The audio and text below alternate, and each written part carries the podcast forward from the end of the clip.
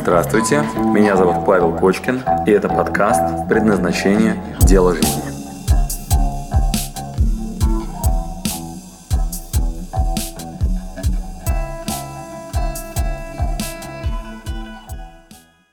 Мы в гостях у Петра Осипова, основателя всероссийского проекта «Бизнес-молодость», успешного тренера, бизнесмена и сейчас еще основателя и соучредителя ресторана «Высотка» на Большой Котельнической. А, Здравствуй, Петр!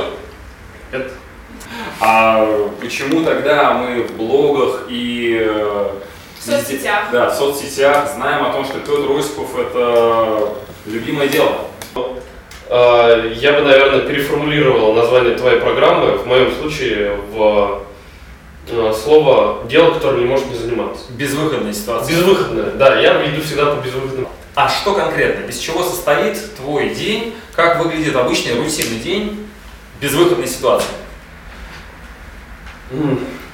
Ну, сейчас достаточно, достаточно много времени я провожу э, в Высотке на Котельнической набережной, мы там, знаешь, там открываем ресторан. Вот рестораном занимаемся сейчас, занимаемся активно очень бизнес-молодостью. Знаешь, я там много достаточно летаю, выступаю и достаточно активно занимаемся сейчас проектом «Конкурентная Россия». Это совсем большой уровень российский. А в рамках ну, российских регионов, муниципалитетов достаточно серьезный проект. Да, это три вещи. Ну вот скажи, пожалуйста, Петр, чтобы в таком объеме этим заниматься, должно за этим что-то стоять. Вот что у тебя стоит в основе? Стоит в основе. Ну, могу сказать, что стояло в основе, а потом м, некоторые, ну, у меня такое ощущение, что некоторые люди думают, что можно сидя, вот, а, у них сейчас ничего нет, и то дело, которым, которым они занимаются, им не нравится, но они размышляют, ну, наверное, я просто вот занимаюсь нелюбимым делом. Я должен месяц или два подумать, найти то любимое дело, и вот я начну им заниматься, и тогда у меня будет результат. Мне кажется, это величайший ну, миф о том, что можно вот из позиции лежа найти какое-то там свое любимое дело. А, то то же самое, по-моему, и с тем делом, которым ты занимаешься. Потому что ну, я помню, когда я начинал такую ак- активную, можно сказать, предпринимательскую деятельность, что меня в нее втолкнуло, это страх, прежде всего. У людей потухшие глаза. И настолько неинтересно заниматься.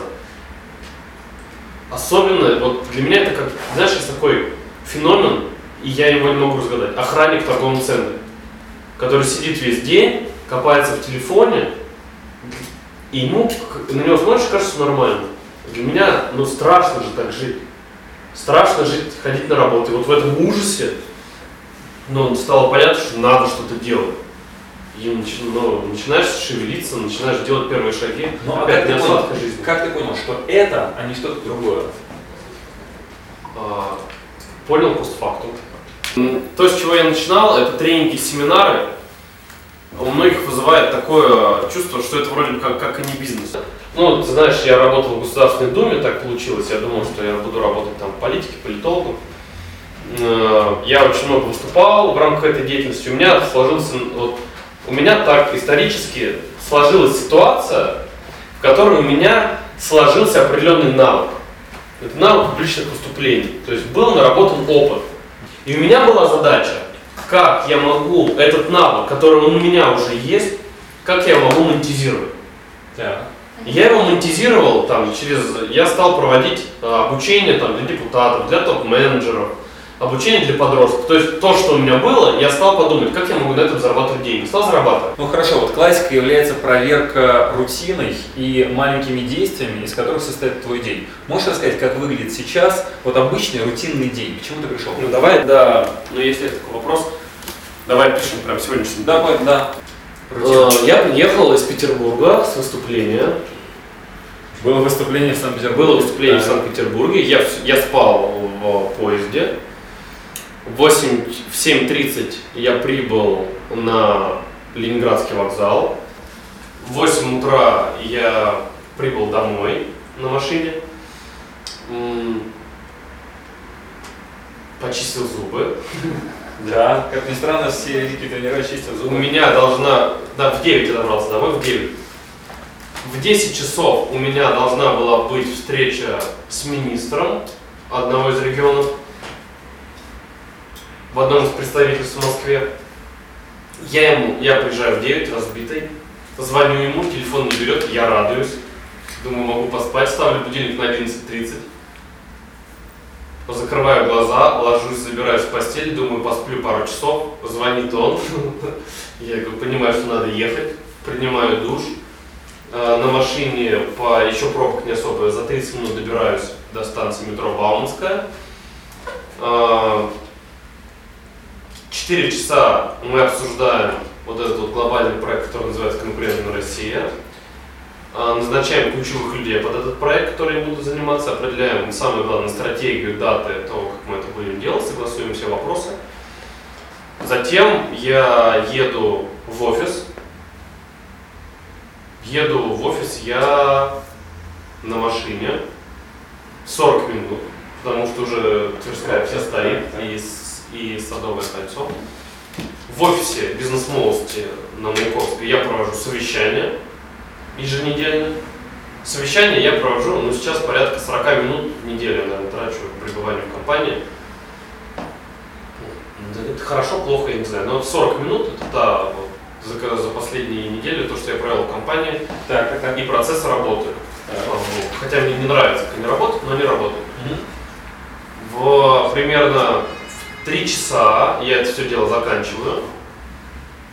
Сажусь на метро, потому что вся Тверская стоит. Просто еду на Шаболовскую, а, где сегодня я встречался с директором компании Мегаплан, многие ее знают.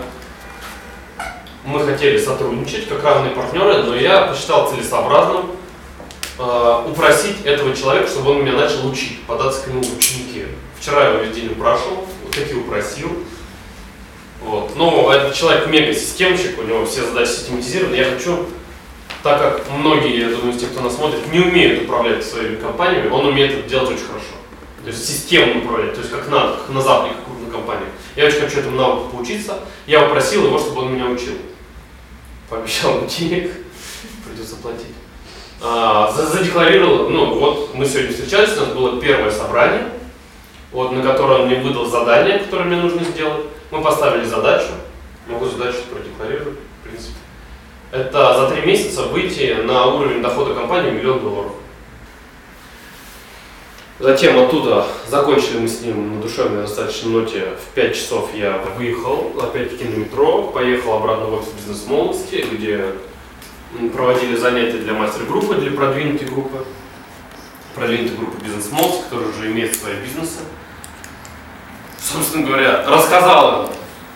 Обучение состояло в том, что я рассказал им все то, что происходило со мной последние дни. В качестве обучения уже только оно происходило интересно. Потому что весь день у меня сегодня звенели яички, потому что те проекты, за которыми мы беремся, они действительно масштабные, и это клево. Вот. Потом мы закончили, и вот сейчас я записываю интервью. Сразу после того, как я запишу с тобой интервью, я поеду смотреть какое-нибудь тупое кино, чтобы Петь, расскажи, пожалуйста, ты говорил, что ты был бизнес-тренером, оратором, а да, ты сейчас психолог. А не вот как бы ты сейчас охарактеризовал себя? Кто ты, Петр Осипов, сейчас? Вот пройдя этот большой путь, а, перепробовав разные свои дела, а, кто ты сейчас? Какой ты? Расскажи. Я, наверное, все-таки остановлюсь на позиции тренера. А почему? Объясню. Но я изначально, надо понять, что я изначально пришел с тренерства. Я хотел быть тренером, я стал тренером.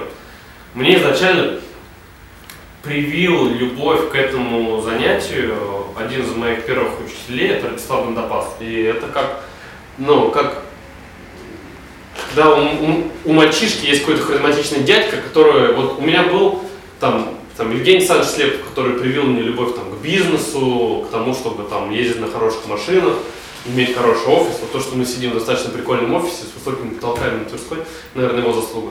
И вот второй, тот, кто привил любовь к профессии, это тренер, это Радислав Гандапас, который показал, что тренер это не психолог в э, грязных ботинках, который учит, как сделать свою жизнь успешной, или этот блевотный успешный успех, которым так наполнен сегодня рынок.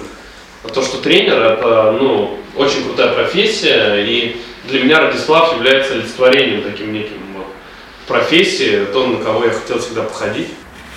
Э, все-таки я понимаю, что конечная моя цель это все-таки все те темы, которые я делаю, превращать в техники, выдавать нашим студентам. Ну и вы знаете, у меня подростковый есть проект, и вот все им загонять. Поэтому конечная цель такая, ну, вот, которая сформировалась исторически, что вот у меня опыт публичных выступлений сложился в жизни, что вот это предопределило все остальное. Сейчас я уже, ну, я, ну, поймите правильно, это не как Керсов 124 поздно, это реально поздно.